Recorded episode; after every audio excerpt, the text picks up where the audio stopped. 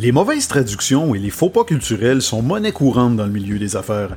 Dans cet épisode, je vous présente quelques cas pour le moins embarrassants pour des entreprises de classe mondiale. Mon nom est Jean-François Guitard et je suis auteur du livre Comment réussir sa pub, blogueur, conférencier et responsable d'un département de communication. Puis comme il me restait un peu de temps libre, bien j'ai décidé de me lancer dans l'aventure du podcast.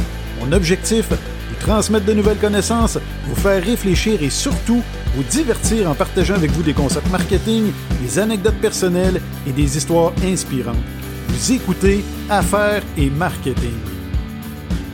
Bonjour, je suis très heureux de vous retrouver pour un cinquième épisode de la deuxième saison d'Affaires et Marketing. Eh bien oui, on est déjà rendu à mi-chemin de cette deuxième saison-là. Et euh, pour ceux qui me suivent depuis longtemps, ben vous savez que je vous raconte principalement des histoires étranges mettant en vedette des entreprises de partout dans le monde. Je vous ai raconté la fois où Air Canada a détruit un fauteuil roulant. Je vous ai parlé de la fois où Coca-Cola a reçu pour moins de 40 000 lettres de plainte de partout aux États-Unis. Ou encore l'histoire de la DAR, hein, une bière québécoise qui tua une vingtaine de personnes. Mais aujourd'hui, ça va être un peu différent. En fait, je vais vous raconter plusieurs anecdotes mettant en vedette des entreprises, c'est-à-dire des faux pas culturels qui risquent de vous faire sourire.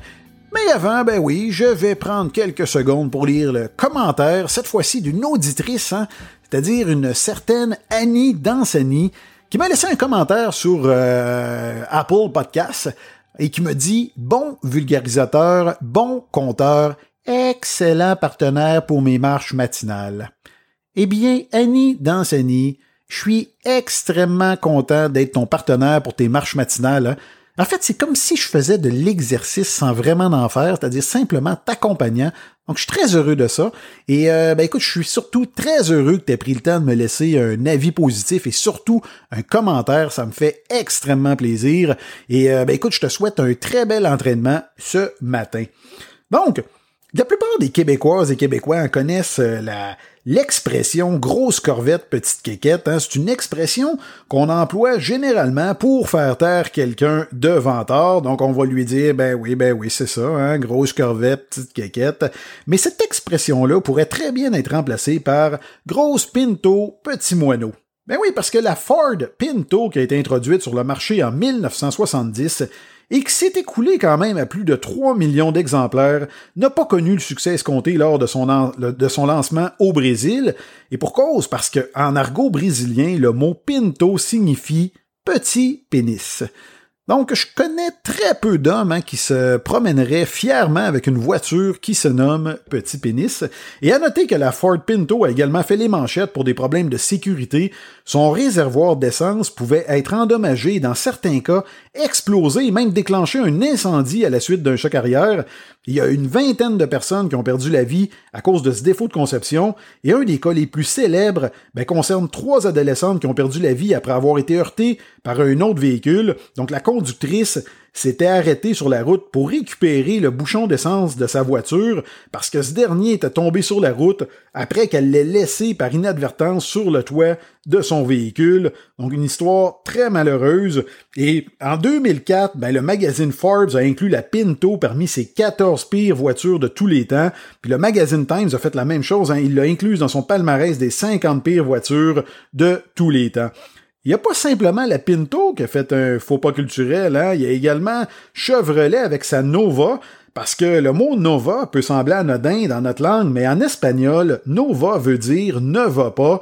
Donc disons qu'on a connu mieux en matière de stratégie marketing hein, pour lancer une voiture sur un nouveau marché.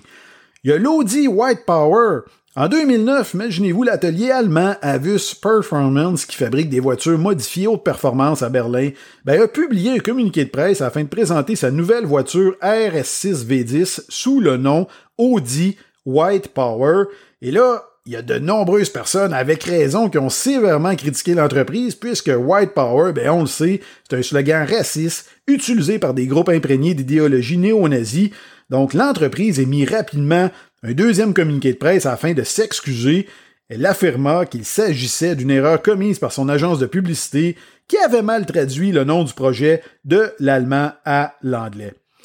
Il y a la mafia Coca-Cola parce qu'il y a plusieurs années, une simple erreur de lettre dans la traduction du slogan de Coca-Cola qui a semé la controverse à Cuba. Donc, vous pardonnerez mon espagnol, mais au lieu de Tomais Coca-Cola, prenez Coca-Cola, on pouvait lire T'aimais Coca-Cola, qui voudrait dire craignez Coca-Cola? Hein? Ça donne pas tellement le goût de s'ouvrir une, une, petite bouteille de Coke. Les chaussures Nike qui font grossir. Il y a le géant Nike qui a fait un faux pas du côté de la Chine. L'entreprise a commercialisé une paire de chaussures exclusives sur lesquelles était brodé un symbole chinois à l'arrière. Donc celui sur la chaussure gauche symbolisait la richesse, alors que celui de droite symbolisait la chance. Donc ça peut sembler un concept très intéressant, mais le problème c'est que la signification était tout autre lorsque les chaussures se trouvaient côte à côte. Ben oui, parce que combiner les symboles signifie prendre du poids, ce qui est évidemment contradictoire à l'image euh, de Nike. Hein. La bière laxative Cars, ben ouais, en Espagne, la marque de bière Cars a malencontreusement traduit son slogan original Turn it loose, qui veut dire détendez-vous, par vous aurez la diarrhée. Il y a les stylos contraceptifs Parker. Ben oui, au Mexique, la célèbre marque de stylos a traduit son slogan Il ne vous embarrassera pas en coulant dans votre poche par Il ne vous mettra pas enceinte en coulant dans votre poche. Eh bien. Il y a volé nu avec euh, American Airlines. Hein. Les adeptes de nudisme vont très certainement apprécier cette, euh, cette petite erreur parce que pour promouvoir sa classe affaires auprès de sa clientèle mexicaine, le transporteur aérien American Airlines positionna ses fauteuils en cuir dans ses publicités. Le problème, c'est que le mot cuero qui signifie cuir peut avoir un double sens en argot espagnol. Le slogan Vuelo en cuero, voler en cuir, pouvait donc signifier voler nu. Il y a également la marque de boisson gazeuse Schweppes qui a été victime d'une erreur de traduction. En Italie, Schweppes eau tonique a été traduit par Schweppes eau des toilettes. Hein, toujours intéressant de se faire offrir un petit euh, gin à l'eau de toilette. En Chine, le slogan bon à s'en lécher les doigts de la chaîne de restaurants Poulet Frit a été traduit par dévorer vos doigts. Mais en matière de poulet, la palme d'or revient cependant au fabricant agroalimentaire américain Purdue Farms, parce qu'en Espagne, son slogan Il faut un homme fort pour fabriquer un poulet tendre a été traduit par Il faut un homme excité pour rendre un poulet affectueux. Le célèbre slogan controversé d'Electrolux, hein, dans les années 1970, Electrolux positionne un éléphant dans une publicité télévisée britannique, et le rôle de l'éléphant n'était pas d'aspirer avec sa trompe, hein, mais de piétiner avec ses pattes un grand sac de chips. Donc le dégât est ensuite nettoyé grâce au modèle Electrolux 506E et la publicité se terminait avec le slogan Nothing sucks like an Electrolux. Donc il y a plusieurs personnes, dont des spécialistes des communications et du marketing, qui ont ridiculisé et qui ridiculisent encore aujourd'hui ce slogan, puisqu'aux États-Unis, on sait très bien que le mot sucks peut avoir une connotation négative, hein, qui veut dire c'est nul. Toutefois, l'entreprise mentionne sur son site web, il existe un mythe urbain dans le monde de la publicité selon lequel la naïve société suédoise n'était pas consciente du double sens de ce slogan, mais cette histoire a été démentie. Donc en fait, la publicité de l'époque n'était pas destinée au marché américain, il semble que le mot sucks n'avait pas de connotation négative en À cette époque. Donc bien que la campagne connut beaucoup de succès sur le marché britannique, il en demeure pas moins que le slogan a franchi les frontières et qu'il a assurément affecté la crédibilité de la marque à l'international. Donc j'espère que vous avez apprécié ce court épisode. Hein. Euh, si c'est le cas, ben, vous pouvez faire comme Annie dans Annie et euh, me laisser un avis positif ou encore mieux un commentaire. Ça va me faire plaisir de le lire dans un prochain épisode. Si vous le voulez également pour être sûr de ne jamais rien manquer, vous pouvez tout simplement vous abonner sur une des grandes plateformes. Si vous écoutez sur Apple Podcast, vous avez une petite croix en haut, vous cliquez dessus, vous allez me suivre automatiquement et dès qu'un nouvel épisode va être mis en ligne, vous allez être Vous pouvez également faire la même chose au niveau de Spotify ou Google Podcast. Hein. Il y a des boutons suivre ou abonner. Vous cliquez là-dessus, vous allez me suivre. Ça va être beaucoup plus facile de savoir quand du nouveau contenu va être mis en ligne. Je vous invite, comme je le fais également toutes les fois, à vous, euh, à vous rendre sur le jfguitar.com un site internet vraiment intéressant.